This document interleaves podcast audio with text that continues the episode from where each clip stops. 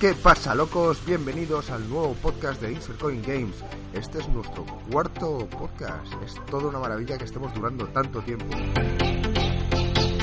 En esta ocasión vamos a hablar del Call of Duty, del Brothers A Tale of Two Sons, del Subnautica y de The Search. Por último hablaremos en la sección de Off Topic de los Oscars de la semana pasada. Así que vamos a por ello.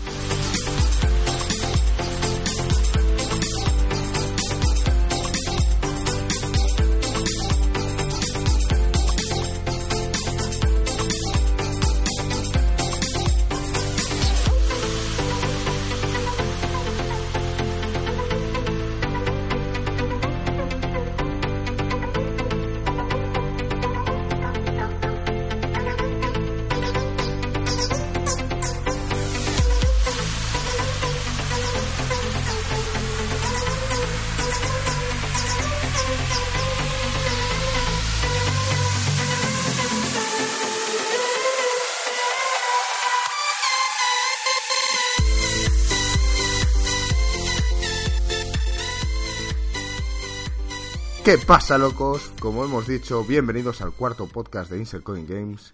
Si estáis aquí aún es porque sois fieles seguidores. He de decir que en el anterior podcast no hablábamos de que tenemos nuestro canal de YouTube, nuestras cuentas de, de Instagram y Twitter. Si queréis seguirlas, seguir las- la descripción del podcast. En esta ocasión, como ya hemos dicho en la intro, vamos a hablar un poquito de, de una serie de juegos, pero antes de todo ello vamos a presentar a los, a los participantes de este podcast. ¿Qué pasa, Marco? ¿Cómo estamos? ¿Qué pasa? Buenas tardes. ¿Cómo estamos? Buenas tardes o buenos días, depende de cuando lo escuche la gente, ¿no? Bueno, sí, eh, hola en general. Muy bien, muy bien. Eh, ¿Qué pasa, Joaquín? ¿Cómo estamos? ¿Qué tal? Muy bien, con muchas ganas de veros de nuevo. Que Claro. parece que hace una noche que nos veo. Sí, la verdad es que me da un poquito de miedo decir como en el anterior podcast, joder, que bien se te oye. Porque es que a lo mejor se te oye igual de mal. No, no, no. Esta vez, tío, hemos cambiado cosas. Hemos conocido medias puri y ahora hemos descubierto por qué se me oía mal. Vale, estupendo. Y vamos a dar la bienvenida a- al primer a la primera aparición en el podcast del señor Barnes. ¿Qué pasa, señor Barnes? Bienvenido. ¿Pero qué pasa, locos? Encantado ¿Qué estar ale? aquí con vosotros. Qué alegría oír tu voz también aquí, al igual que los vídeos de YouTube, ¿sabes? Tampoco se te ve la cara, pero ahí está tu voz. ¿Algún presente. día, ¿Algún día se te verá la cara o no va a pasar? No, no, no, no. no. Yo me, me mantengo en el anonimato. Eso es, es- eso es lo que quería hacer yo desde un primer momento, ¿sabes? Para darle un poquillo de chispilla al canal, pero como me he dado cuenta, a, a na- a nadie le importaba. Es que Pues streamear, streamear con una bolsa en la cabeza hubiera sido complicado. Pero, pero bueno, ¿sabes? Si Bueno. quieres algún día por, por, Por hacer la gracia. realidad tus, tus deseos, tío, puedes jugar con una bolsa de, Del del McDonald's, tiene que ser. con un par de agujeros. Me parece, me parece bien. Bueno, el señor Vance está aquí para hablar de... Bueno, opinará a lo largo de todo el podcast de cualquiera de los temas que vamos a tocar y dará su opinión, o sea que más que bienvenida. Y sobre todo va a completar la parte final del podcast donde vamos a hablar de, de la semana de los Oscar. Bueno, la semana que ya fue, el domingo pasado, si no me equivoco, pero queríamos queríamos hablar un poquito del tema porque desde, desde aquí somos muy fans de todo lo que es audiovisual, todo lo que es series, películas. Estamos muy muy al día y tenemos a nuestro experto, el señor Vance, que, que nos va a echar un cable con el tema. Yo no me diría, yo no me llamaría experto, pero, pero bueno, haré lo que pueda. Bueno, aquí decimos que el experto de los videojuegos es Marco también y bueno, En eso, en eso estamos todos de acuerdo, yo creo. bueno, pero hay que decir algo, ¿sabes? Es para que seas experto en algo, Marco. Qué cabrón. bueno, pues nada, vamos va- vamos a por ello.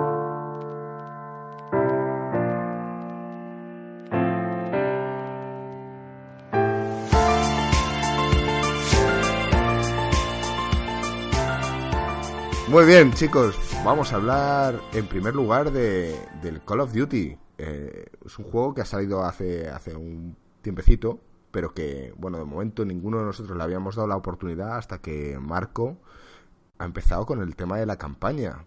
Entonces, eh, cuéntanos un poquillo tu, tu visión, que, cómo está yendo el juego, te mola la campaña, la historia en sí eh, es enriquecedora, ¿no lo es? A ver, aprovechando el. A ver, el Call of Duty lleva años siendo un drama. Eso. mm, em- eh, empezó con el- los Call of Duty antiguos, que a todo el mundo le encantó, luego los Modern Warfare, que, que, que la peña se volvió loca, y con razón, porque eran muy buenos juegos, el multiplayer era muy divertido, y luego yo creo que había- salió el Titanfall, un juego que tampoco tuvo mucho éxito, pero que, no sé, mm, por ser futurista y por ver el tema del parkour y tal, eh, los, de, los de Activision quisieron copiarlo un poco, empezaron con este tema del futuro, y no sé si fueron dos o tres entregas que fueron, para mí, hay mucha gente que les gusta, pero para mí mm, pues no me llama la atención. Y supongo que a vosotros tampoco, porque ninguno lo hemos jugado. Bueno, yo personalmente es que opino, no me gustan los first person shooter, todos los Call of Duty me parece una mierda. Lo único que he disfrutado de ellos es, bueno, algún momento multijugador, pero no por nada, sino por estar jugando con mis amigos. Me parecen muy repetitivos. Las campañas, historias muy genéricas, personajes, no sé, que parecen de estampado. No, no me- nunca me ha convencido el juego y salvo que haya un grupo de colegas que diga, venga Joaquín, vamos a echarle, no me planteo comprármelo Ya. ni de coña. Pues eh, lo curioso es que el Battlefield 1 fue un éxito, volvió a la Primera Guerra Mundial y, y es curioso porque supuestamente Activision con el Call of Duty son los pioneros en esto, son los que deberían llevar la industria hacia adelante y parece que estos van copiando todo lo que los demás van sacando.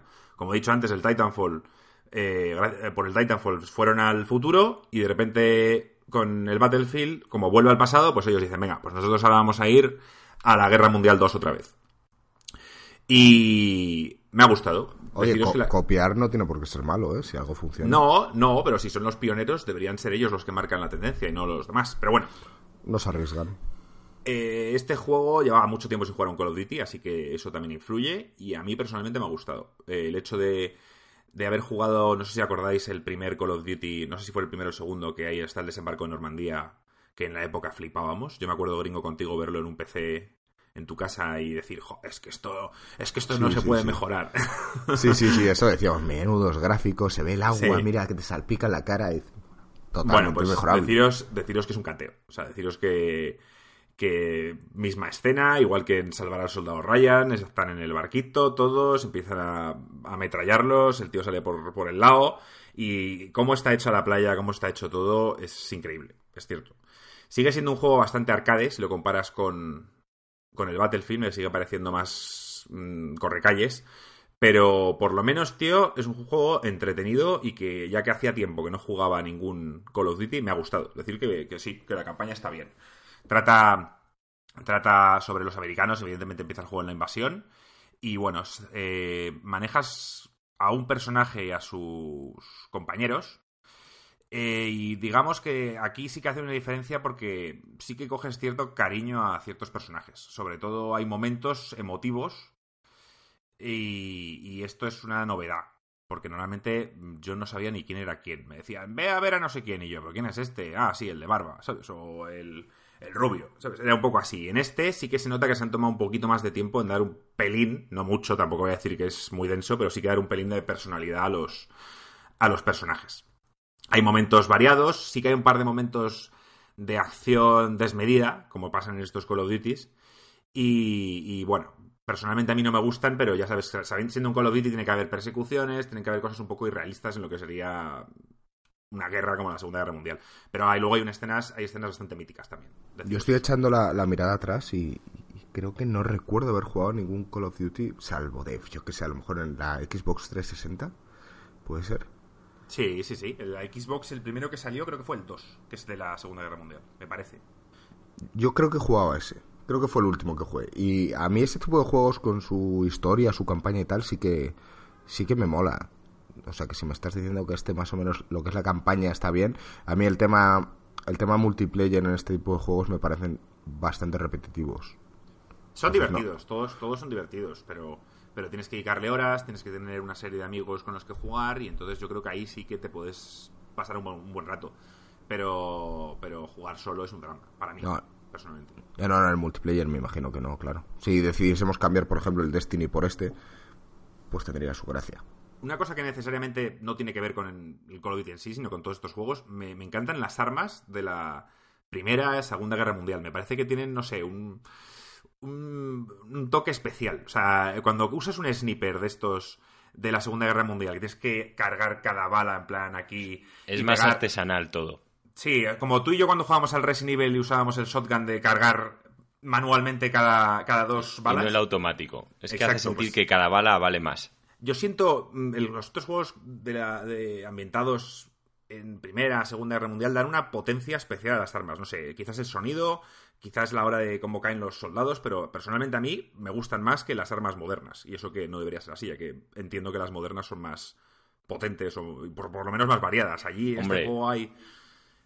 El tema del sonido, Marco, ten en cuenta que es un inconveniente. Siempre a la hora de hacer armas las tienen que intentar hacer lo más silenciosas posibles. Ya, pero habla de que sea mítico. Y, y- y yo le llego a entender. Coño, vale, pero joder, también intentan que sea realista, ¿sabes? Intentan que el arma suene como sonaba en la época y las actuales como suenan. Por ejemplo, hay una escena, hay una escena, esto no es nuevo en, en la saga, pero hay una escena en la que estás subido en un, campa- en un campanario, tienes que defender a, a varios grupos de soldados y estás ahí con un sniper, tío, y es, es increíble. O sea, me, me encantó. Eh, no sé. No, el que no le vaya a gustar, el que no le guste el Call of Duty, no juguéis a este porque es más de lo mismo. Pero al que le pueda llamar la atención o esté un poco cansado de- de- del futuro de juegos como el Advanced Warfare y demás, que ya se les fue un poco la pinza. Eso que dijeron que mucha gente le gustó el último, pero no vendió. Es el Call of Duty que menos ha vendido de los últimos años, con el Ghosts, que fue un drama, parece ser. Yo no lo jugué. Y este, bueno, si es algo que os apetece, no os va a defraudar. Si sabéis a lo que vais. ¿Tienes, ¿Tienes una estimación de más o menos de cuándo pu- pueden bajar el precio? Para aquella gente que a lo Pues yo mejor dar- aproveché, yo aproveché eh, que vendían el, el Call of Duty más barato en, en Steam eh, hace un par de semanas. Eh, supongo que los, los actos de Activision son un poco ratas y no suelen bajar mucho los juegos hasta que no haya pasado cierto tiempo. Pero bueno, eh, estar al tanto y si veis una rebaja, comprarlo. Vale, ¿por cuánto los compraron en Steam?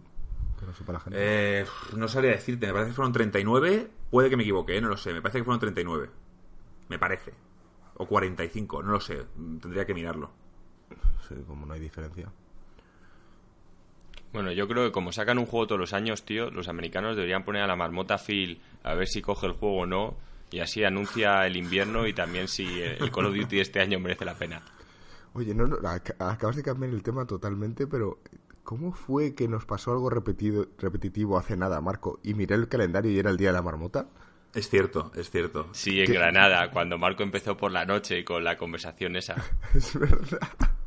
Era el día de la marmota, es, ver- es cierto. Y miramos el calendario y era el día de la marmota, tío. Estaba Phil ahí diciendo que iba a hacer más frío este año. Sí, sí, Phil, Phil se está pasando ya con el invierno. Sí, la verdad es que sí. Vale, eh, bueno, pues vamos a, vamos a por el siguiente tema, si no queréis completar con nada más aquí. No, ya he dejado claro que los first person shooters son una mierda, en general. Muy bien, Joaquín, muy bien. No hay forma de convencerte, ¿eh? No hay forma.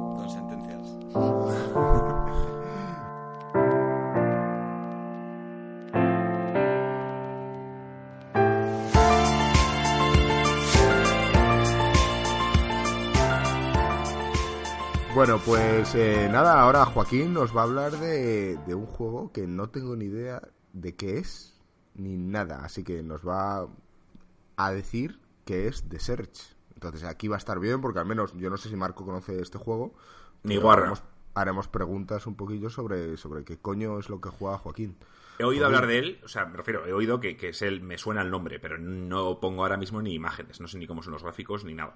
Bueno, Curioso, Joaquín se arriesga aquí a, a jugar un juego que ni siquiera el experto de Insercoin conoce. Así que adelante, Joaquín. os voy a decir, el juego salió el 16 de mayo de 2017, el diseñador es Timo Treffer, que no le Te lo has- conozco. Te lo has apuntado, ¿eh? Te lo has Sí, apuntado. deja, deja de leer. Y, Deja de leer. y- oye, callas de una puta vez. y el desarrollador es Deck 13, ¿no? Que el, el logotipo es como un barquito que me recordó un poco a lo de a los del Shovel Knight, que también salía un barquito. Pero nada, está el juego la verdad es que lo vi en Steam, me llamó la atención la carátula, estaba por la mitad de precio más o menos, un 40%.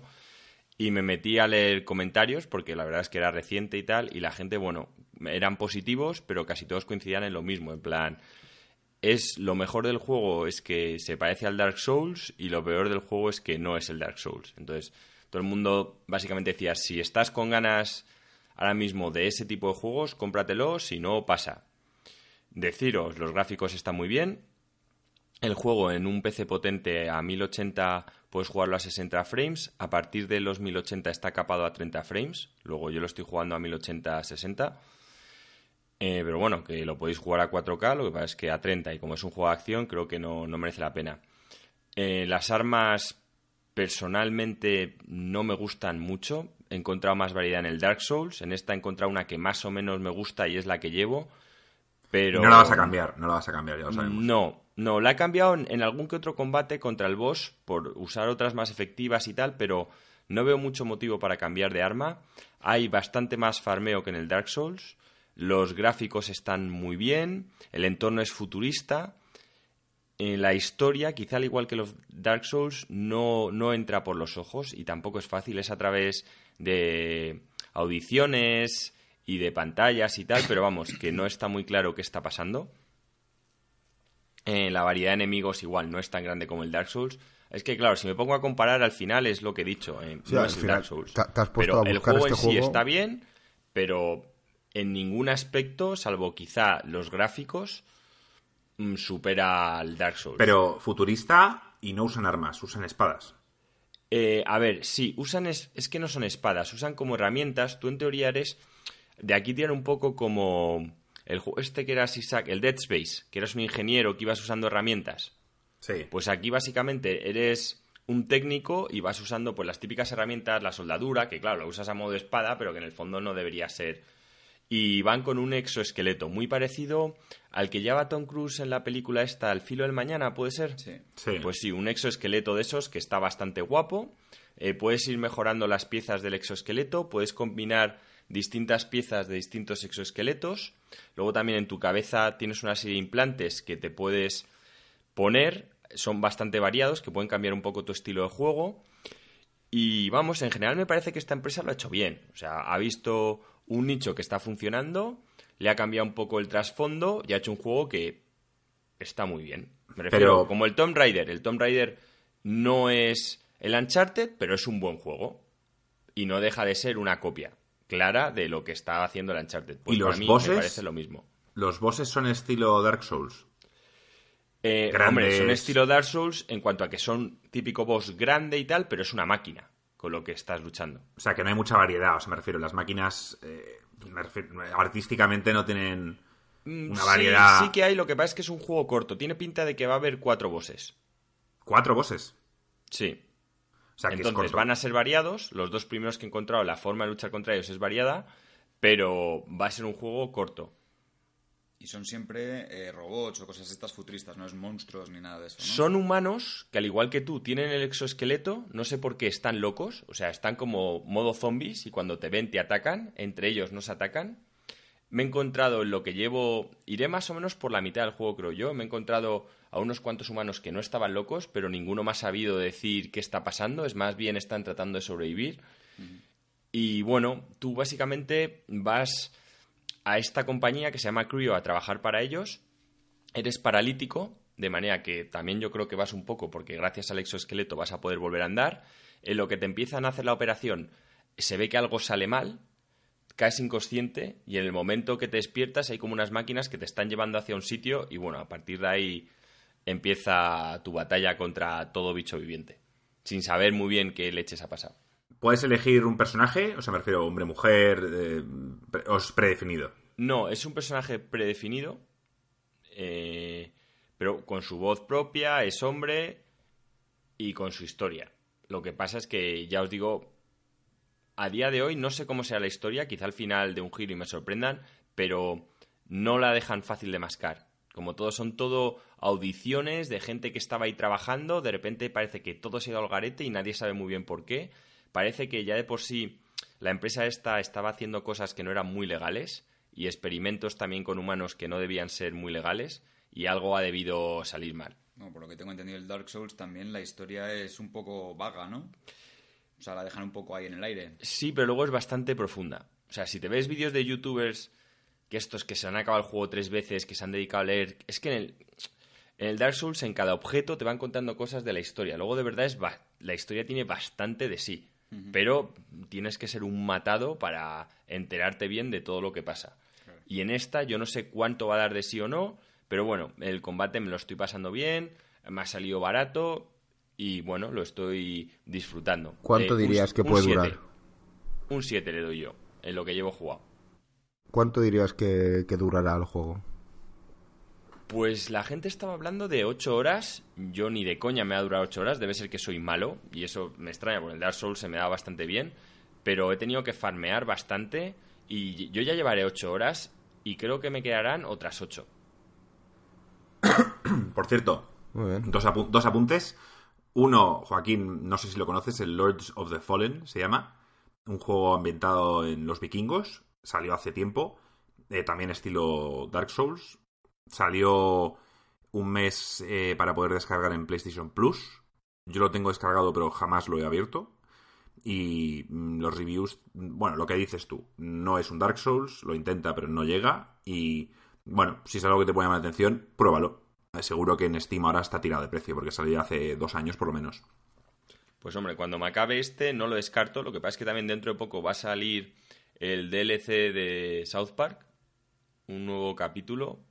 Y ya sabéis que yo, cuando se trata de South Park, no soy muy objetivo. Y otro apunte, eh, un pavo, que lo vi el otro día en, en Kotaku, eh, se, acaba, se ha acabado los tres primeros Dark Souls, los ha acabado sin que le den un toque.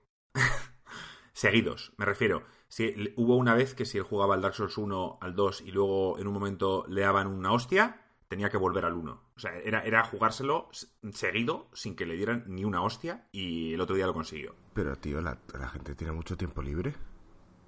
Eh, ¿Cuántas claro, no, el eso? pavo, no lo sé, pero el pavo eh, cuando, cuando hay dos, yo vi dos vídeos, uno muy corto en el que le dan, le dan un toque y el pavo como que se hunde, dice no puede ser que la haya cagado aquí, ¿sabes? En plan, porque no era, en principio no parecía complicado y la caga, pues supongo que también que, joder, llevar tantas horas, al final o los sea, no hablas de morir, hablas que le den un toque. Un o sea, que golpe. un mob, un, Un o golpe. sea, cualquier mierda le toca una vez y tiene, tiene que volver a empezar. Sí, Desde el primer juego. Te sí. cagas. Y, Ese- y ese lo único que está... tiene que dejar las drogas duras ya. Lo O único sea, que está aceptado es eh, el daño de, de caída. O sea, el poder, para tener atajos, poder lanzarse de un sitio a otro y poder curarse, eh, digamos, si te lanzas de un precipicio y ahí está aceptado que pierda vida.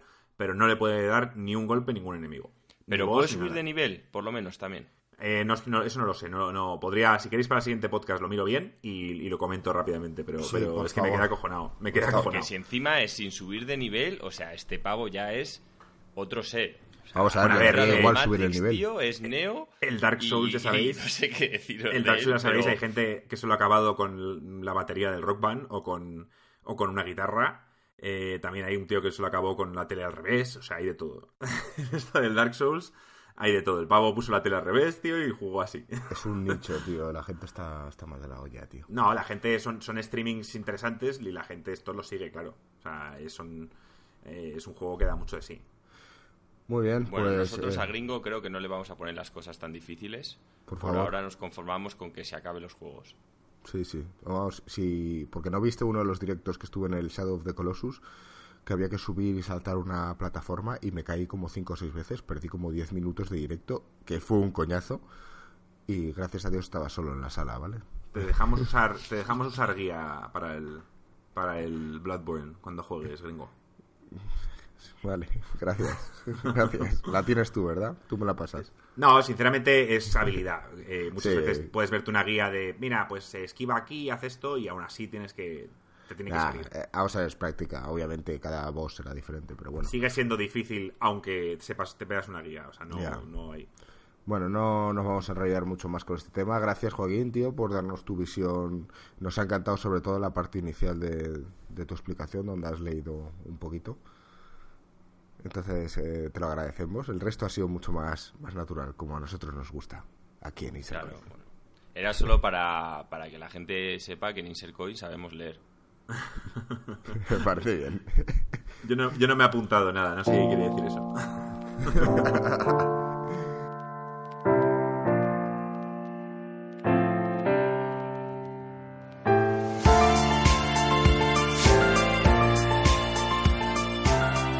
Bueno, eh, vamos a por el siguiente tema del podcast, que vamos a hablar sobre el Brothers, A Tale of Two Sons. Según parece, ese es el juego anterior que hizo Joseph Fares, ¿no? Que es el, Sí. el que va a sacar el A Way Out. Y, y creo que Marco pues le dio por ahí y dijo, vamos a ver que- de qué es capaz este tío, ¿no? Y, y probaste el juego y, y de qué va, cuéntanos. A ver, por si no lo sabíais ya, soy un comprador compulsivo. Suelo comprarme cosas que ni siquiera pruebo muchas veces. Y en este caso, hace dos o tres años me compré el Brothers Tales of Two Sons, un juego que tenía buenísimos reviews. Pero ya sea por pereza o por empezar y luego salió otro juego y tal, nunca lo acabé. Nunca. Y visto que salía el A Way Out, dije, joder, pues voy a jugar a este Brothers A Tale of Two Sons, me lo acabo. Y no sé, por saber un poco de dónde viene el director y poder opinar. Y ¿Se, se- deciros... se aprecia el toque del director ahí o es un juego más? A ver, he sido un poco friki porque el juego es corto. El juego no debe durar más de 5 horas, 4 horas. Y luego, eh, cuando te lo acabas, hay un comentario. Es el juego resumido. Y el Joseph Fares te va contando anécdotas. Entonces el pavo primero lo primero que te dice es que no.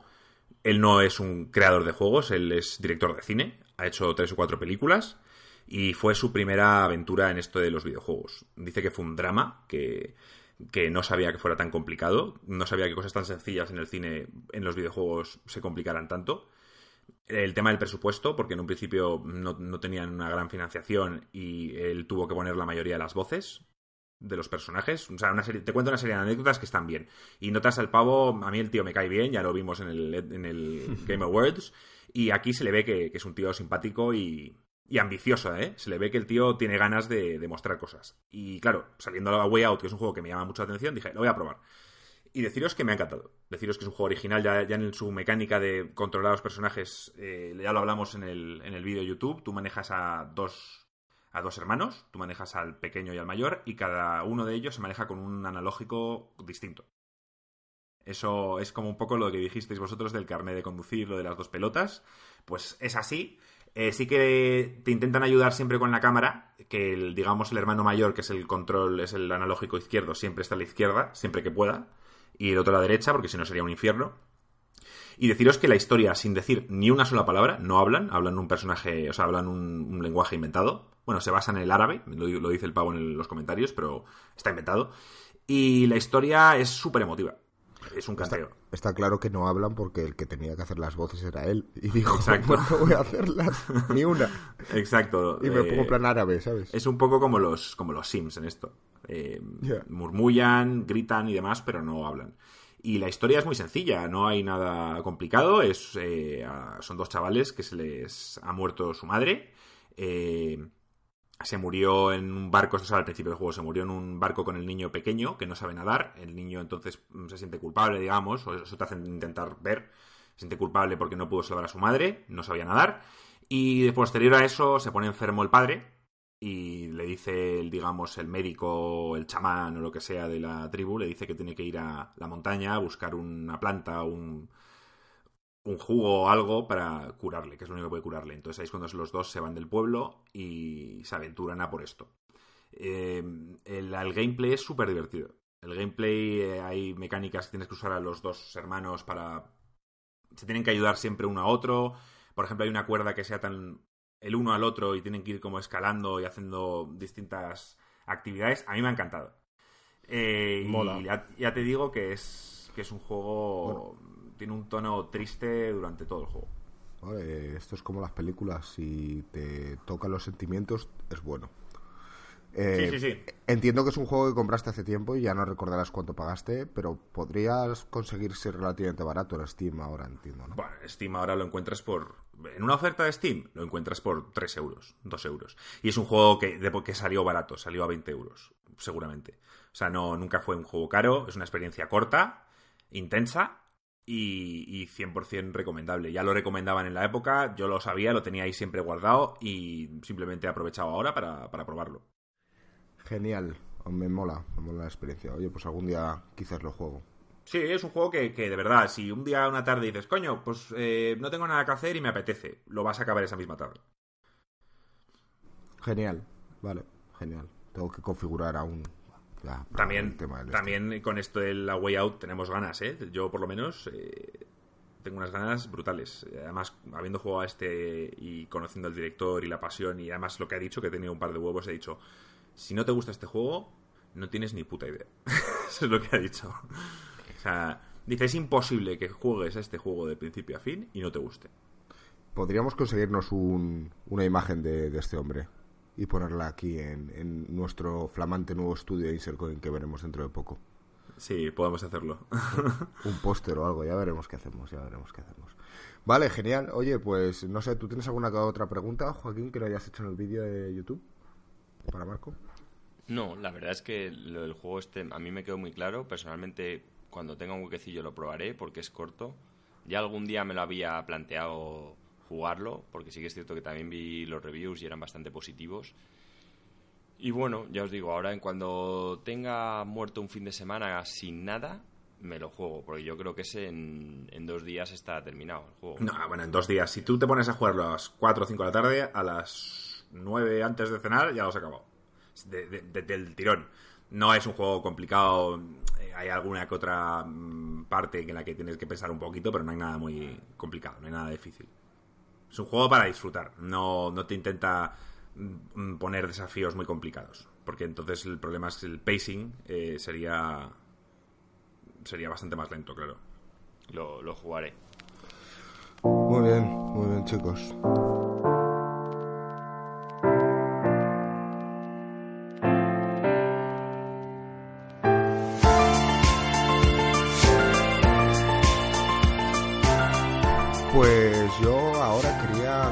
Un par de cosillas sobre dos juegos. Uno medio lo he tanteado antes, eh, se lo he comentado eh, fuera del directo a, mis compañeros y era hablar un poquillo sobre el Far Cry 5, eh, que sale dentro de poco, sale el día 27, eh, que lo streamearé en el canal y que la verdad yo tengo bastantes ganas.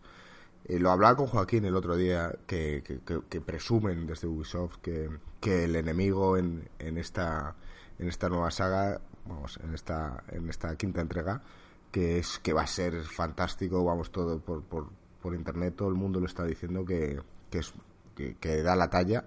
Y Joaquín dice que llevan prometiendo eso desde hace, o no sé si lo decía Marco, desde hace varios Es juegos. cierto, es cierto. A ver, eh, el Far Cry 3 fue una revolución, gráficamente muy bonito, y el enemigo mm, mm, inundaba todos los trailers.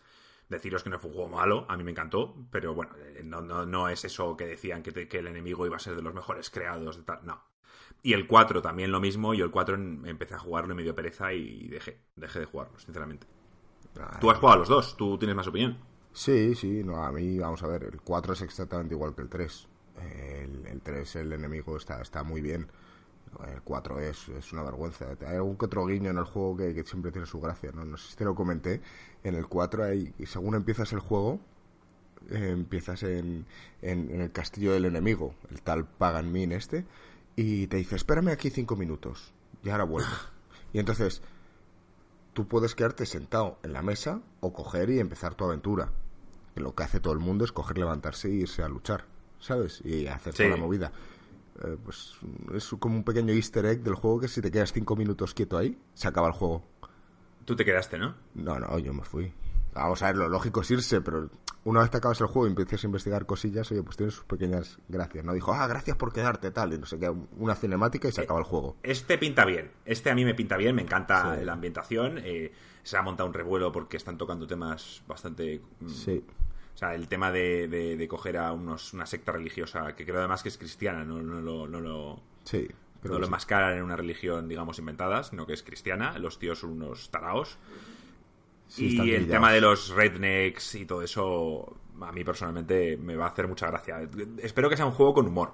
Espero que sea un juego que se lo tome con humor y que, bueno, pues que, Yo creo que seguro sí. que es divertido. Te- Tendrá las mismas dinámicas que todos los Far Cry anteriores, ¿sabes? Lo de tomar outpost y demás historias. No, pero- eso por Dios que no, por Dios que no. O sea, estoy cansado. Los juegos de Ubisoft, Joaquín siempre opina lo mismo, es que están plagados. El mapa está plagado de basura, tío, que no interesa a nadie. Pues yo creo Eh. que van a seguir por ahí. A lo mejor me equivoco, pero Eh, no te equivocas, si tuviera que apostar, os voy a decir que es más de lo mismo. Simplemente han cogido otro enemigo nuevo, lo han puesto y es que es el modus operandi de, de esta compañía. O sea, Far Cry sacan una cosa que es buena, les funciona, ya Far Cry 2, 3, 4, 5, Far Cry Primal, Far Cry Porn, Far Cry no sé qué, o sea, todo lo que puedan dar y todo es lo mismo.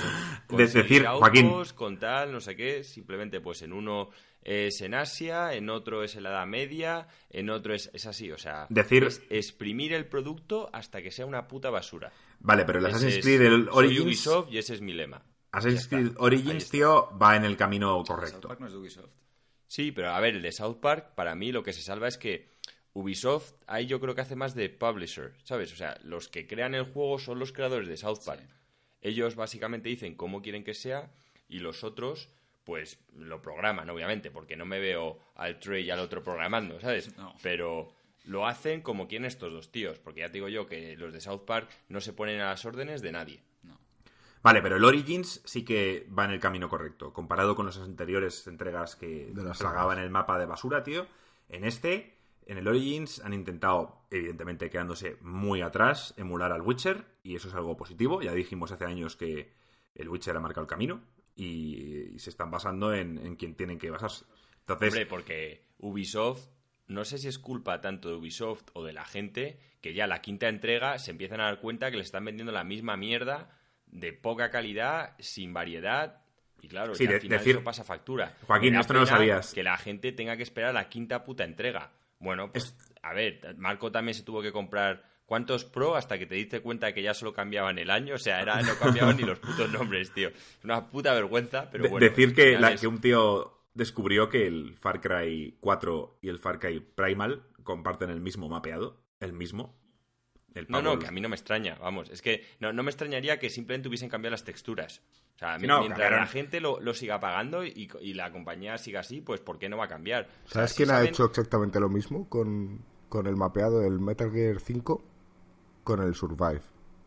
Es exactamente igual. Ya, bueno, pues Konami, tío, está muerta para nosotros.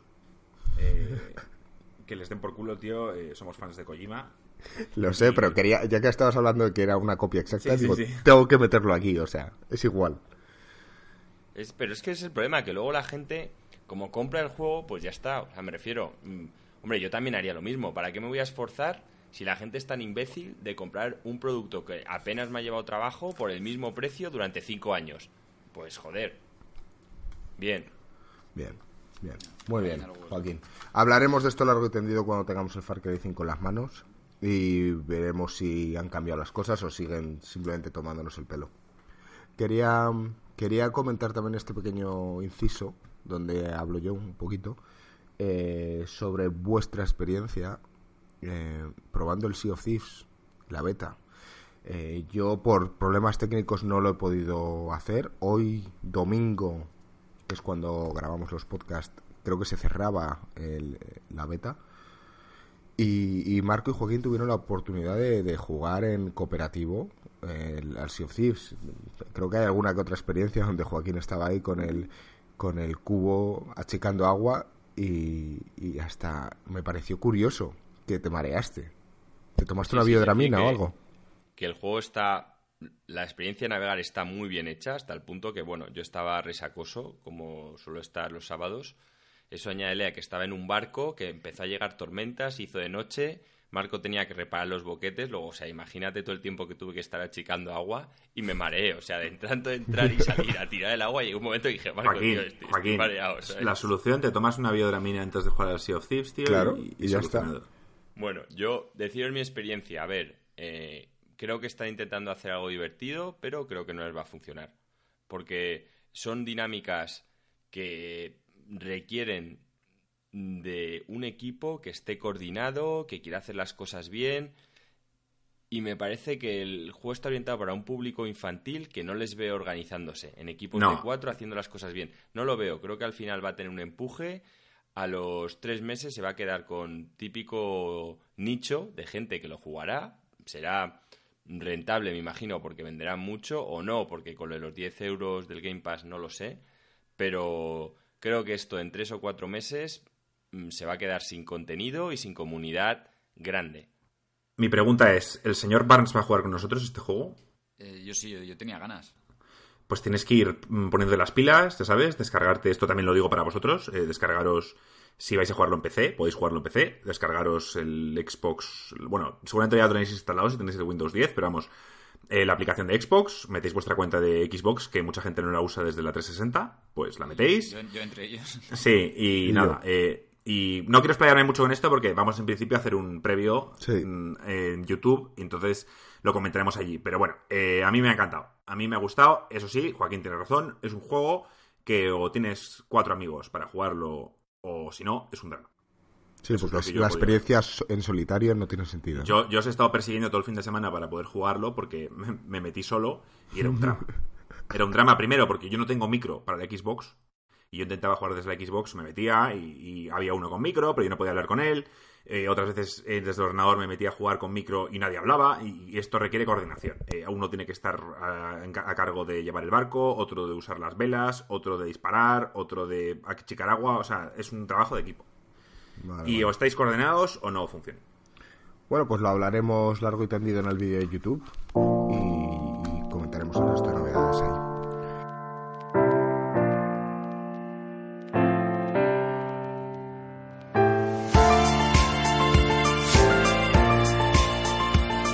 Y vamos a ir con el, el último apartado de- del bloque grande de hoy.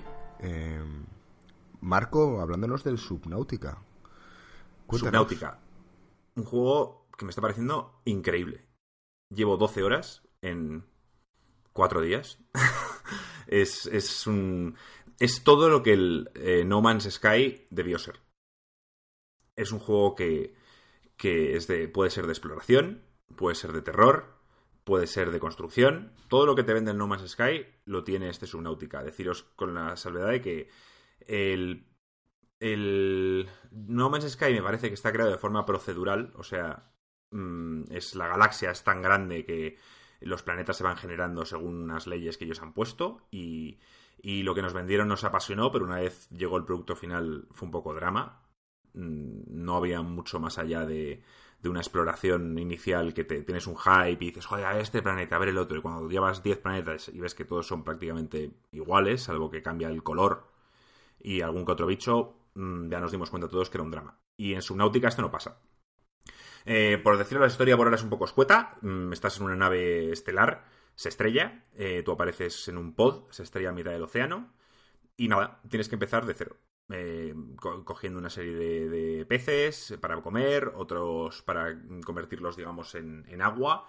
Y de ahí empiezas a fabricar herramientas, ya sean eh, un cuchillo, puedes fabricar una linterna, puedes fabricar eh, lo más importante que es una, una especie de pistolita para escanear. Y entonces tú, claro, escaneando todos los elementos que te vas encontrando, eh, vas consiguiendo hacer más blueprints, que se llaman, para crear más objetos. Deciros que el juego es casi de terror, porque el, el- el océano es vasto, pero no os podéis imaginar lo vasto que es. Eh, hay cuevas, cuando entras la primera vez en una cueva hay una, una especie de robot que te va guiando y te dice, "Mm, cuidado con entrar en cuevas que puedes perder la orientación de dónde está arriba, que es cierto, pasa completamente en el juego. Yo me metí una vez en una cueva, dije, vale, he entrado por aquí, bajo un poco, izquierda, tal, y hay un momento que me giré a ver no sé qué, y ya no sabía dónde estaba. y morí. Es un juego que, que te incita a explorar, que vas encontrando cosas nuevas constantemente, y, y me está apasionando. El, eh, te- eh, además, el progreso te lo van. Te lo van, digamos, nivelando con, con el equipo que tú tienes. En un principio no tienes ni siquiera un traje para poder casi bajar ni 30 metros. Luego empiezas a coger equipo, coges una nave pequeñita que la vez que la coges es espectacular y consigues bajar a 200 metros por la noche que no ves nada, tienes que usar la linterna. eh, aparecen bichos que tienes que puedes intentar escanear para, para intentar sacar blueprints nuevos. O sea, me encanta. Tiene un proceso en el que ahora tengo. Voy a construir una nave ya gigantesca que puedes meter tu navecilla que tengo ahora dentro. Por tanto, puedes bajar 500 metros, luego con la navecilla pequeña cuando ya no quepa salir y explorar. Me encanta. O sea, deciros que es totalmente aconsejable si es el tipo de juego que os gusta. No es un juego guiado. Hay mucha gente que estos juegos les gusta jugarlos de cero, sin mirar nada en internet. A mí, eh, estar buscando constantemente cosas sin saber a dónde ir quizá no es algo que me mate y por tanto yo en mi caso cuando ya me desespero pongo en internet ¿dónde puedo encontrar esto? y dicen en esta zona y digo vale pues ya está yo con eso ya me vale y ahí investigo Deciros que yo lo juego así, me gusta, y el que no quiera saber nada, pues nada, puede echarle a este juego 100 horas. vale. Gracias por avisar, porque vamos. Joder, un poco hardcore. A mí la verdad es que si dices que es de terror y el mar siempre me ha acojonado, pues vamos, me imagino que... Ah, no, sí. Sí, me, sí, está, sí, me hay- está acordando la parte en la que estábamos jugando al Zelda y había que ir a buscar una unas frutas a no sé dónde y te decían en la cordillera de no sé qué. Sí, que hijos de puta, tío. O sea, Sí. ¿cuántas veces me pateé eso, tío? Y yo, me pasó exactamente lo mismo, Y tío. no estaban por ningún puto lado, tío. Resulta que la cordillera, o sea, el- eh, no recuerdo cómo se llamaba Era la el sitio. cordillera norte, tío. Se llamaba así, ¿no? Bueno, pues estabas Claro, pero- pero había una zona que se llamaba Cordillera Norte no sé qué, o algo así. Sí. Y decías que eres la única que puede ser, cuan- ah, sobre todo cuando no has descubierto el mapa, Que no te sale el otro nombre. no Es te sale es el otro nombre, dices, tiene que ser aquí. Bueno, yo me... Anda que no pateé esa... co- eh, vamos, qué horror, tío. Pues esto es lo qué- mismo. Al menos Qué si bueno es sabes el dónde Zelda, está. ¿eh? Sí, sí, sí. Joder. ¿Y es algo que os puede llamar la atención el Subnautica este o, o- o os da pereza? Sí, a mí la verdad es A que mí me, me da me pereza. gusta la idea. A mí me da pereza. Pero bueno, oye, para gusto los colores. Lo que pasa es que me da más pereza lo del tema de construir las mierdas. No, no, no. ¿Es eh, de PC o...? Es de PC. Supongo que. mm, Pues no sé ahora mismo si está en PlayStation. Tendría que haberlo mirado como Joaquín y En Steam está, seguro. En Steam está, sí. Y- sí, y es. Y Joaquín, decirte que el tema de construir mm, lo que son herramientas es súper sencillo. O sea, todo lo que vas consiguiendo lo consigues. O sea, todo lo que vas. Lo que vas a necesitar de primeras lo consigues en la primera zona, más o menos, investigando un poquito. Y luego, luego puedes fabricar, puedes construir tu base. Una base gigantesca, subacuática, mm, con todo tipo de salas. Eso no tienes por qué hacerlo. Lo puedes hacer si quieres.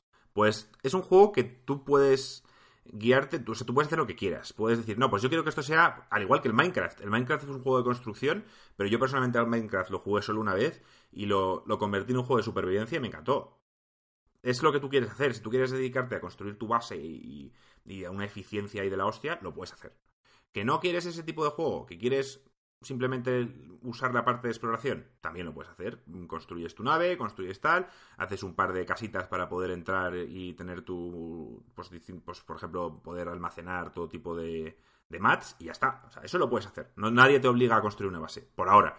Y deciros que la historia, esto ya no lo sé porque porque no lo he, no lo he acabado, ni mucho menos, pero te van guiando un poquito, te van diciendo, mira, pues ve aquí, vas a una, vas encuentras de repente una nave estrellada, por tanto no eres el primero en estrellarte ahí, escuchas una serie de, de audios bastante interesantes, eh, mm, no sé, es algo, mm, por reviews os digo ya que la historia dicen que es bastante buena, pero, pero eso no lo puedo yo comentar personalmente porque no me lo he acabado.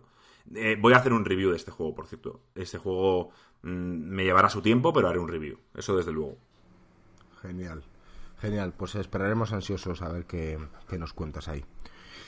Pues nada, chicos, que creo que con esto eh, cerramos el bloque importante del podcast semanal. Vamos, salvo que queráis completarlo con algo más. Lo no, yo creo que dejar yo ya aquí. pasaría al off topic, Sí, que hoy tiene más peso que otros días. sí, sí, sí. Además, tengo pensado que voy a hacer una musiquilla intro. Bueno, para empezar, sé que voy a cambiar la musiquilla intro de todos los off topic, pero la de esta semana va a ser especial. Por, por- por el señor Vance, por supuesto. Qué por- curiosidad. Sí, sí, que, que, hombre, pues por, por el tema del que vamos a hablar. Ya os, os podéis imaginar por cómo pueden ser, cómo puede ser el tema, pero ya, os sorprenderá cuando lo escuchéis. Así que nada, vamos, vamos por ello.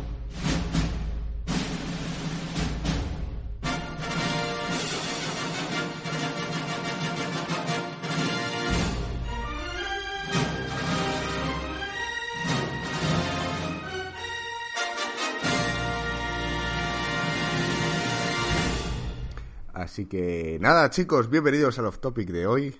En esta ocasión vamos a hablar largo y tendido sobre los Oscars, pero antes me gustaría comentar algo, una anécdota que ha surgido antes de la grabación de este podcast y que considero que es off topic. Y es eh, la fantástica noticia de que Marco va a ir al barbero. Creemos Exacto. que ha sido bastante interesante porque lleva, lleva es, algo que, que lleva rondando su cabeza desde hace tiempo.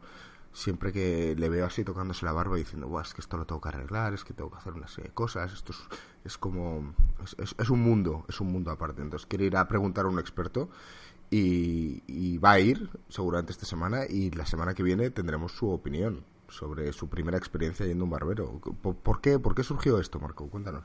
No sé, mm, hay gente que no lo considerará quizá un privilegio, pero yo tengo una buena barba y eso hace que, que, que pueda, no sé, intentar cosas. Y llevo varias semanas diciendo, tengo que ir a un barbero, tío, porque creo que la puedo explotar más. Y voy a ir a dejar de aconsejarme. Es una experiencia que me apetece ir ahí al barbero, que te echen aquí la espuma, que te corten con cuchilla, no sé. Me, gusta me, me gusta el rollo y creo que puede ser algo Le vas, a, de- entretenido. le vas a decir, hazme algo que tenga algo... ¿Qué crees tú? Dile, haz, haz- haz- hazme una barba que me, que, que me, que me quede bien.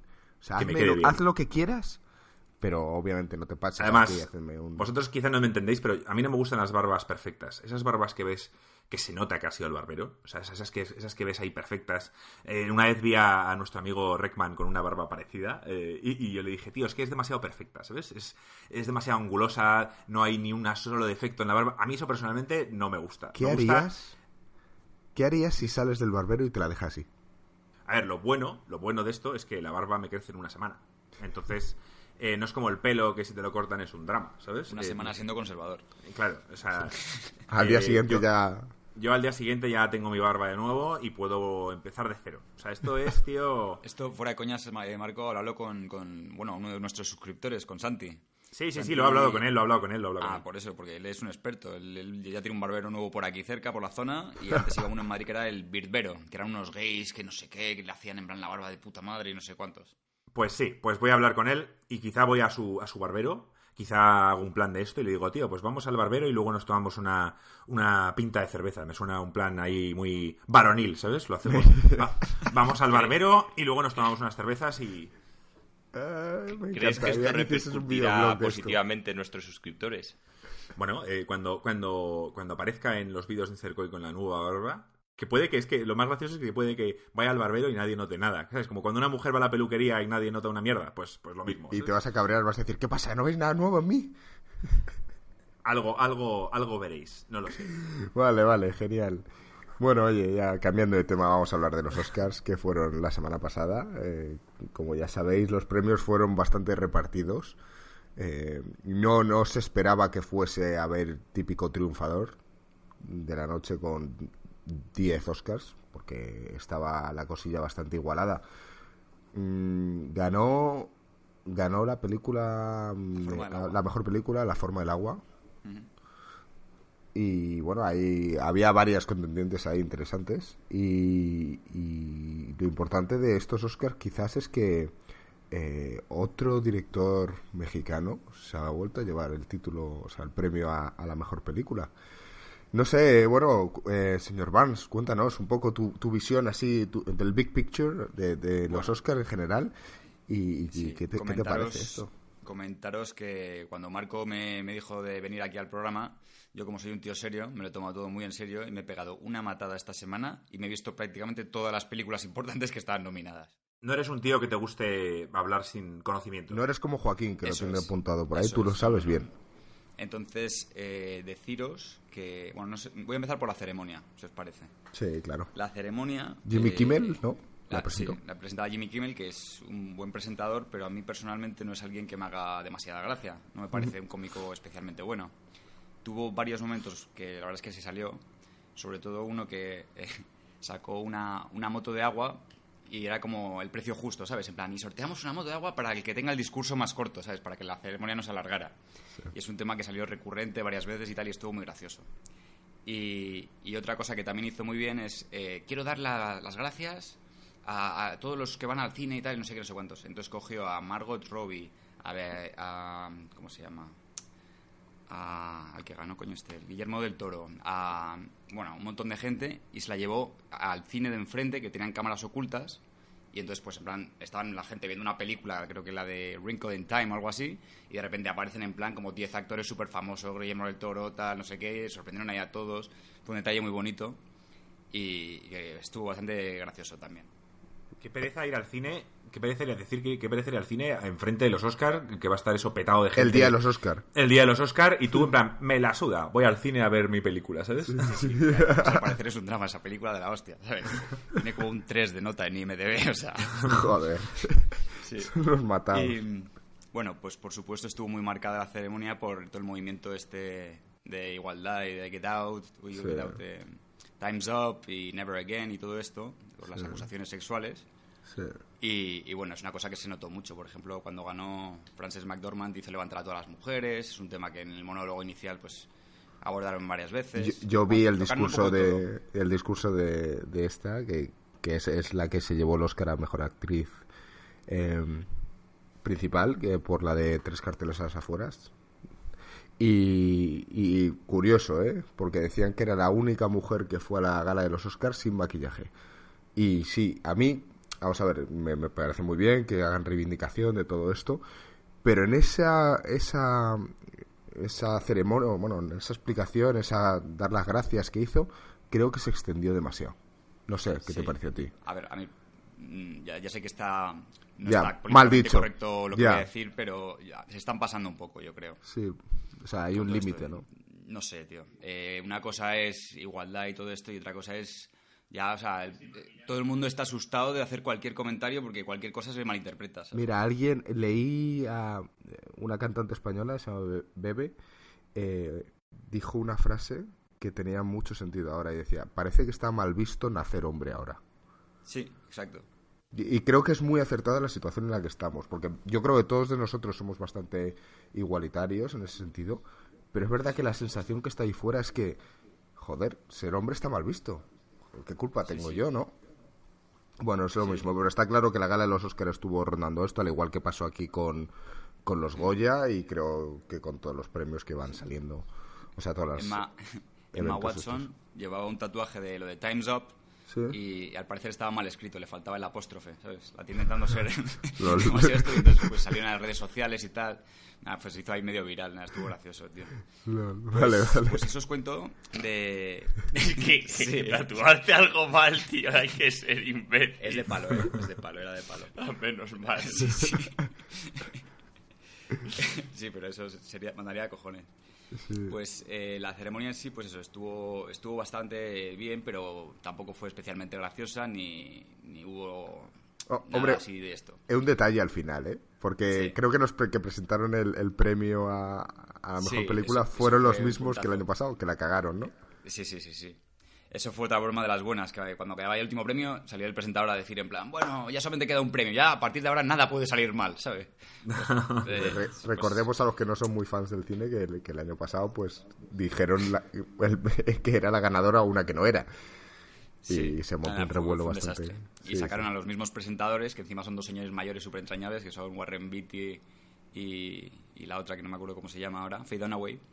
Y, y bueno, la verdad es que también hicieron ahí su gracia cuando fueron a sacar la, la tarjeta y todo esto, nada, estuvo, estuvo bien. Sí, sí, sí. Estuvo Sí. cachondo. Si os parece, os comento de las películas que he visto un poco, lo que me han parecido. Sí. Eh, las nominadas este año, eh, casi todas las que he visto, me han parecido buenas películas, pero no ha habido ninguna película que me haya parecido un peliculón espectacularmente buena. Creo que por eso no ha habido ninguna que haya destacado, porque es que todos Sí. tenemos esa sensación. Sí, esta semana he visto la de Aitonia, que me gustó mucho, que es la de la patinadora esta, que es eh, unas risas de película, quizás es de las que más me ha gustado. Me vi Lady Bird, que me gustó, pero no me encantó, la de los tres carteles, la de la forma del agua, la del Disaster Artist, que no estaba nominada a los Oscars, pero sí que ganó el Globo de Oro a Mejor Comedia. Y, y la verdad es que la sensación que tengo es esa, que no, no ha habido ninguna película especialmente... ¿Has visto la del hilo invisible? No, esa es la que me queda por A- ver. a mí me da- El- El Invisible y hay otra. Me da un poquito de pereza. esa. Sí, a mí también. Y- Bueno, lo de la forma del agua también me da bastante pereza, la verdad. Yo vi la de la forma del agua y he de decir que a mí personalmente no me gusta como mm, mejor película. Creo que la de Tres Carteles es bastante mejor película. Lo que pasa que es, esto es según como lo pinten. Es, si haces una película muy oscarizada, con ese rollo que le quieren meter, pues obviamente te lo llevas. Pero, Sí, sí, claro. pero como película en sí, a mí la de... Bueno. Vamos a ver, tampoco es que la de tres carteles a las afueras sea espectacular, pero es muy No, buena está película. bien, es una buena peli. Eso es. Eh, sinceramente, mm, Dunkerque era bastante mejor que, que cualquiera de las otras películas, para mí. Decir Pero- que a mí con Dunkerque no me gustó, tío. ¿No te gustó? Pues es impresionante, tío. A ver, visualmente sí, pero... Visualmente, y la sensación de agobio, y la música, y cómo No está sé. contada desde los puntos de vista, o sea, es... A ver, es después de, tío. después de Inception, Ya, espectacular, y después de Interstellar, que a mí personalmente me gusta más que Inception, eh, mm, ir a Dunkerque simplemente eh, tenía tanto hype y vosotros me la vendisteis tan bien que estaba mm, tenía demasiado hype y simplemente no era lo que yo esperaba, Hmm. Pero no deja de ser una buena película, claro. Sí. Y luego la otra que más me, había, me habría gustado que ganara es la de Get Out, la de Déjame salir. Qué buena, ¿eh? Es una película, eh, sobre todo por eh, actores mm, medio novatillos y tal, con muy poco presupuesto. Eh, es el debut del director de Jordan Peele, que también la escribió y, y demás. Y es una película original, es eh, muy buena película. Llevo Bastante toda la semana que- Llevo toda la semana queriéndola ver. Y de hecho eh, creo que la voy a pues ver Es esta mejor noche. que no sepas nada de esa película. Ya, ya. Porque es, es, eh, está, está muy bien, está muy bien. Pero es, es típica película, es mejor no saber nada. Yo creo No sé. que, que tiene un fallo y no voy a hablar de la película, simplemente el fallo creo que es el póster. Parece una película mucho. de terror. Dice mucho. Parece, parece una película de terror. Una vez la ves, tiene todo el sentido, pero mm, si vas al cine sin saber nada y ves los pósters, que es lo que suele hacer la gente, eh, eh, parece una película de terror y por tanto mm, Joaquín ya está descartado. Eh, Iván seguramente también, porque no son fans de las películas de terror. Yo la vi por eso, porque de repente me puse a ver en la Play qué película verme, vi una de tal, dije, esta que es de miedo y me apetece. Y luego resulta que es un peliculón, que a mí me encantan las de miedo, pero esta destaca, destaca y no es una película mm, al uso de terror, es totalmente No. distinta. Es una película distinta, exacto. Es una película original. A mí, a mí me encantó, sinceramente. Yo si le hubiera tenido que dar el premio a algunas, bueno, que hay, hay algunas que no he visto, ¿eh?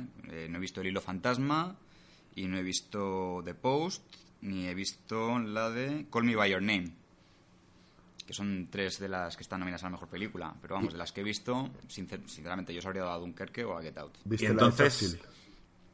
¿La de Churchill la viste? La de Churchill la vi, sí. Me, pa- me gustó, pero no... Me gustó incluso menos que las otras. Pero hace Me buen parece que es una papel. actuación espectacucar. Gary es un Oldman hace un, pa- hace un papelón. Sí, hace, hace papelón. Lo que pasa es que lleva tanto maquillaje encima que es difícil.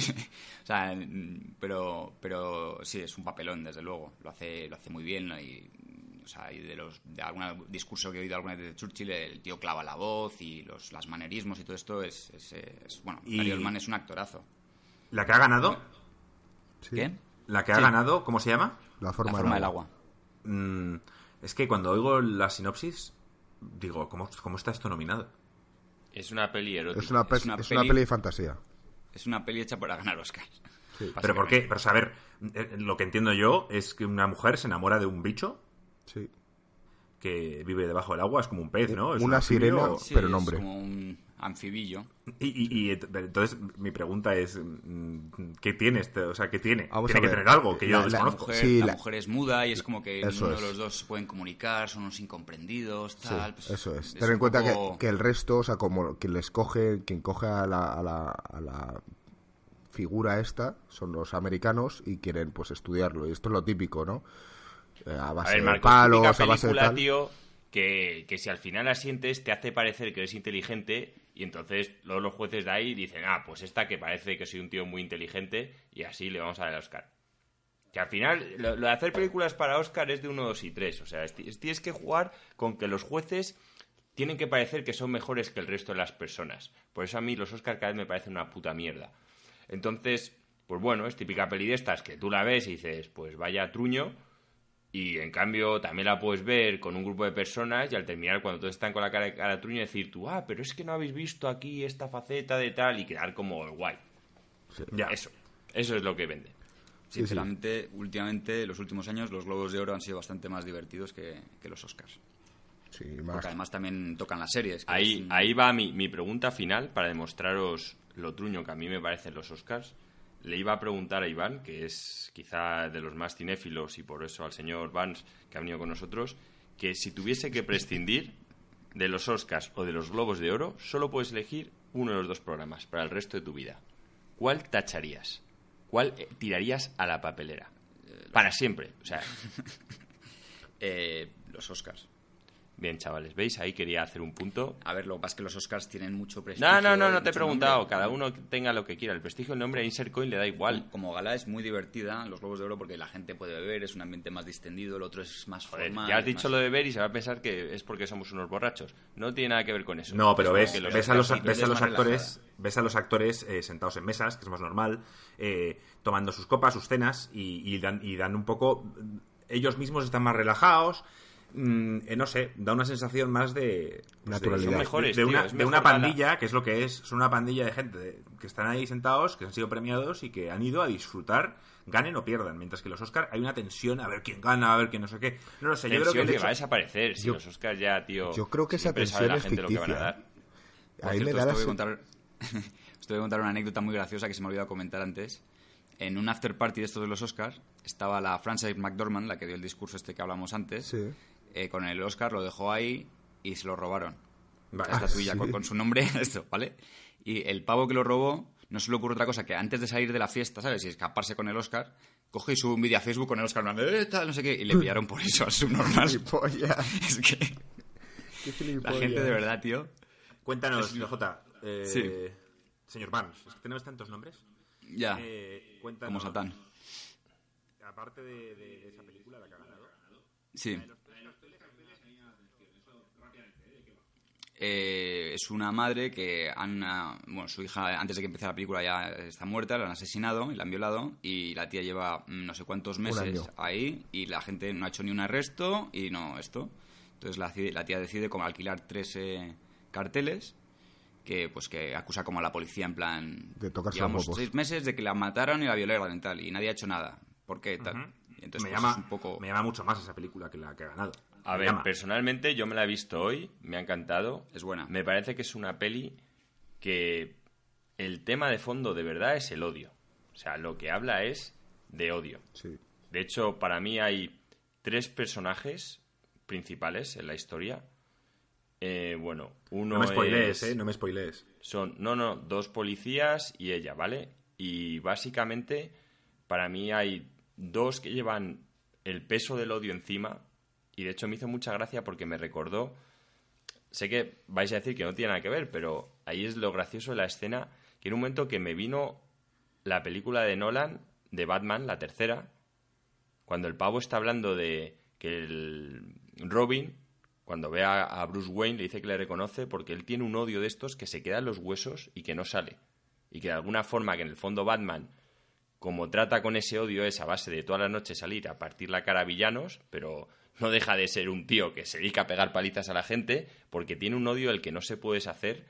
Y esta peli es que lo ves y hay una serie de personajes que ya tienen un odio tan calado dentro que es que da igual los giros y las vueltas que dé la vida, ahí sigue. O sea, es que hasta el final sigue Yo de como, como dice en la película de Batman, en los huesos. O sea, es que no sale. He de decir que a pesar de que es una película basada quizás en el odio, utiliza muy bien eh, la, la mecánica de meter cosas cómicas. O sea, a lo largo de toda la película tiene detalles que, que te hace reír.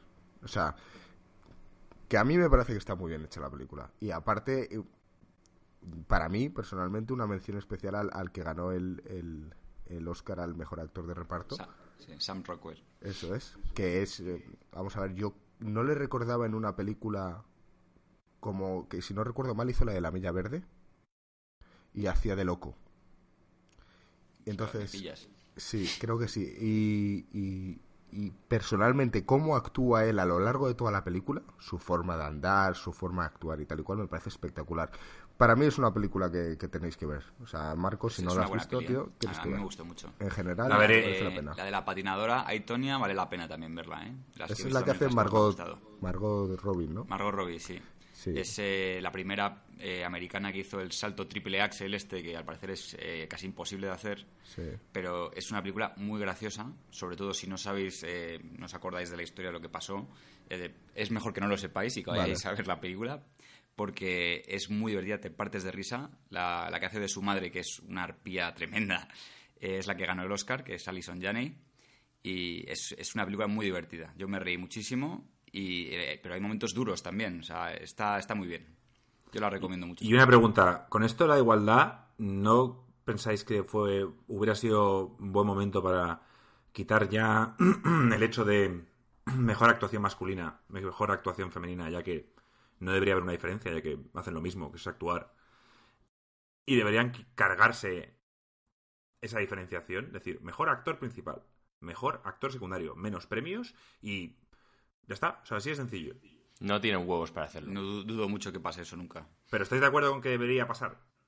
Sí, es lógico. Claro, tampoco hay mejor premio al mejor actor de color. Sí.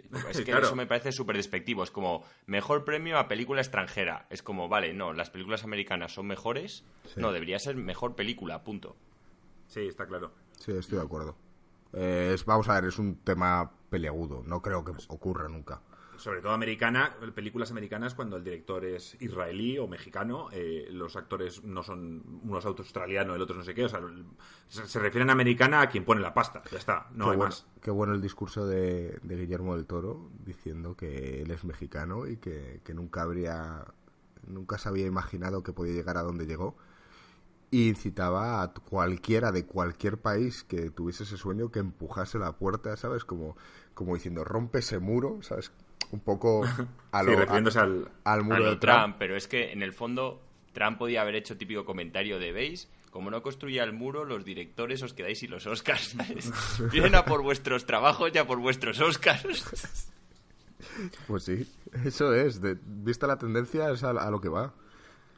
Yo para Tengo- terminar los aquí apuntadas un par de, un- un par de anécdotas, Marco. Didi. Perdón. Que tu, tu amigo John Williams Sí. ha sido nominado este año por quintuagésima primera vez Es que este pavo es un crack. Por la de Star Wars. eh, por la de Star Wars. Es la persona viva con más nominaciones de todos los tiempos después de Walt Disney. Pero es la persona viva que más nominaciones tiene. Es que es espectacular. Mm, Cualquier. Si no saben quién es John Williams, seguro que su música la conocen. Cualquier película. mm, las muchísimas películas: Star Wars, Indiana Jones, Superman, Parque Jurásico. In- no, Interstellar no. Interstellar es del otro. el del otro Hans Zimmer. Hans Zimmer, ese es el otro. Eh, pues, E.T. me parece que también es de, de John Sí, no, Williams. eh, tiburón. John Williams Tiburón. es, eh, es Sí. impresionante. Sí, no hay mucho que decir. También eh, la persona más, la actriz o actor más nominado de la historia también es eh, Meryl Streep, que ha llegado a las 21 nominaciones este año. Eh, tengo también aquí eh, el que ganó, la- el de Get Out, Jordan Peele, es el quinto cineasta negro en ser nominado de mejor director, como el primer cineasta negro en recibir nominaciones para producir, dirigir y escribir en el mismo año. Pues muy bien, y tío. Christopher Plummer, a los 88 años, es el actor más viejo jamás nominado. Esos son mis, mis récords que tenía aquí apuntadillos. ¿Y por qué ya no haces ahí una puntualización final? Dices un resumen, ¿qué te ha parecido los Oscars? ¿Y qué esperas si cambia algo para el año que viene o si... eh, no sé. Van a Cuéntanos. seguir tan predecibles como siempre. Eh, yo, sinceramente, estoy con Joaquín en esto. Eh, es- los estaba viendo con Ana y Ana me dijo, ¿los has visto antes? Porque literalmente fallé creo que dos o tres premios. De los importantes, quiero decir, ¿eh? Ya. Porque Película extranjera y eso no, no tal. Pero... El Wait on Fu, ¿sabes? El retorno, exacto. pues no lo había Exacto, visto. es- Eso no. Pero digo, de los importantes creo que fallé uno o dos. Ana diciéndome, es imposible que lo puedas saber. Pero es que es así de predecible, tío. Ya. Es lo que tiene. Eh, Muy predecible. bueno, a lo que, lo que hablábamos antes. A mí la verdad es que los Globos de Oro me, me están gustando más últimamente. Además tocan las series que... Sinceramente hay series que son... mucho- Más moje. A mí, desde luego, me sorprende últimamente mucho más las series que las películas. y, y es más divertida y más distendida. Esto, era, esto ha sido un poco serio. Y con eso de que las Eh, series... En general, las series que están rompiendo la barrera que solía haber en, cuan- en cuanto a efectos especiales, presupuestos y demás, pues yo creo que las series las series son el futuro. O sea, así, así de claro. Llevan siéndolo un tiempo. Sí, lleva- llevan, llevan, llevan tiempo desbancando. son el presente al más bien, tendría que corregirme. Sí, Eso es. correcto. La pregunta es. es. cuánto tiempo van a estar aquí. ¿Están para quedarse mucho o...? Desde luego, yo se los digo que yo hace mm, 10 años iba al cine dos veces por semana mínimo. También influye el precio de las entradas. Pero mm, con esto de que las series ya me tienen enganchado, pues es que no tengo por qué salir de casa. No hablo ya de piratería, ¿eh? Hablo simplemente de... ¿Antisocial? Ha- hablo de, de verme las, las series que me gustan, que, que, no sé, me gustan mucho más, disfruto más. Son más largas, por supuesto, y, y no tengo necesidad de salir de casa a, a socializarme con otras personas. Además, ahora ya puedo comprarme la, la bolsa de palomitas, ¿sabes? Me la manda Globo a casa si quiero desde el mismo cine, así que no tengo ni que ir. ¿En serio te la puedes mandar desde el cine? Sí, nunca lo he hecho, pero se puede. No me lo puedo creer. Yo eso Sí, que eso- probar. eso es a ver, muy serías, profesional, serías ¿eh? muy gilipollas pagar 10 euros más lo que te cueste Globo, que serán otros 5, pagar, yo qué sé, 17 euros por unas palomitas. Pues joder, vete al Carrefour, compra una caja de, de estas que haces en el microondas y ya está. No es lo mismo, Marco, no es lo mismo. Ya, ya sabemos que no es lo mismo, tío, pero, pero en algún momento tenemos que poner ya una barrera en, en el abuso que, que los cines hacen de esto. Muy bien, muy bien, chicos. Pues nada, oye, eh, al final nos hemos extendido un poco más en la parte del off-topic, como era de esperar. Fíjate Sí, que no lleva- he llevado bien los tiempos sobre, sobre lo anterior. Dije, venga, va, vamos a calcular 15 minutillos de off-topic. Nada, es 20 25 creo que llevamos. Pero bueno, no pasa nada. Espero que a los que estén escuchando les haya gustado el tema. Y, y- y nada más, eh, creo que nos vamos a despedir. Ya la semana que viene no sé de qué vamos a hablar. ¿Tú tienes algún preview? algo- algún, ¿Algo que decir? Bueno, el- ya, ya se nos ocurrirá algo, hay cosas. Vosotros también jugaréis a cosas, eh, Sí. no sé, pasará algo en la industria. O sea, llevamos un par de semanitas paradillos. Algo pasará, o si no, bueno, comentaremos lo que hemos jugado, o, o un poco más del Far Cry 5, o ya, ya veremos. Ya veremos, ya veremos. Oye, pues eh, nada más que decir, eh, señor Vance, muchas gracias por, por haberte pasado por el podcast. Oye, muchísimas gracias por haberme invitado, ¿eh? Me lo he pasado pipa. Genial, genial. De hecho, queremos que sigas viniendo más a- para opinar sobre Es que cualquier el señor, tema. Vance, el señor Vance es un invitado, el señor Vance es parte de la familia Insercoin. De hecho, en la página web que tenemos, Sí. tenemos salimos, salimos cuatro, no salimos tres. Sí, que sí, es que el pero- señor Vance... Pero como no es un habitual, Cierto, cierto.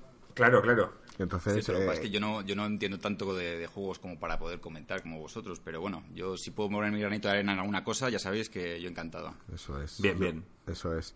Y como decimos aquí, eh, señor Vance, Insercoin es tu casa. Bienvenido, ¿sabes? O sea, haz lo que quieras. Mientras no hagas spoilers, tío, haz lo que te salga a los huevos. Así que, bueno, pues nada, Joaquín, tío, em, cuídate. Nos vemos pronto. Sí, concretamente el jueves. Concretamente el jueves, sí. Seguramente el martes también. ¿Y eso? No sé si te apetece ver el fútbol con nosotros. Ah, sí, puede ser. Y porque seguramente eh, vayamos a ver el nuevo, eh, el nuevo, vamos, eh, joder, no me sale Las palabra. oficinas nuevas. Las nuevas oficinas de Insercoin, que tenemos que estudiar un poco la- el posicionamiento y esas historias. Y bueno, pues iremos hablando. Y nada, Marco, tío, un abrazo No- fuerte. nos vemos mañana. Y nos, Nos vemos nos vemos en unas horas también. Eh, esperamos ansiosos tu review sobre tu experiencia en el barbero. Perfecto, tío. Ver, ¿Queréis que haga un review? Como si fuera un review de un videojuego, pero mi review en el barbero. Pero para eso, me tenéis, croma para, eso me, para eso tenéis que acompañar uno y grabarme mientras me hacen... Sería me hacen la- espectacular, yo voy. Yo voy. Yo lo dejo todo. Yo lo dejo todo por ir a grabarlo. Es que puede ser Bueno, ya- espectacular. Ya veremos, ya veremos. Sí, se va a poner el tío nervioso y le va a hacer un trasquilón en la barba. Imaginas que me corta el cuello o algo. Tenéis ahí un vídeo viral para, para ya... El fin de Insercoin. Es que sobre todo quiero grabar la, la explicación que le va a hacer Marco al barbero.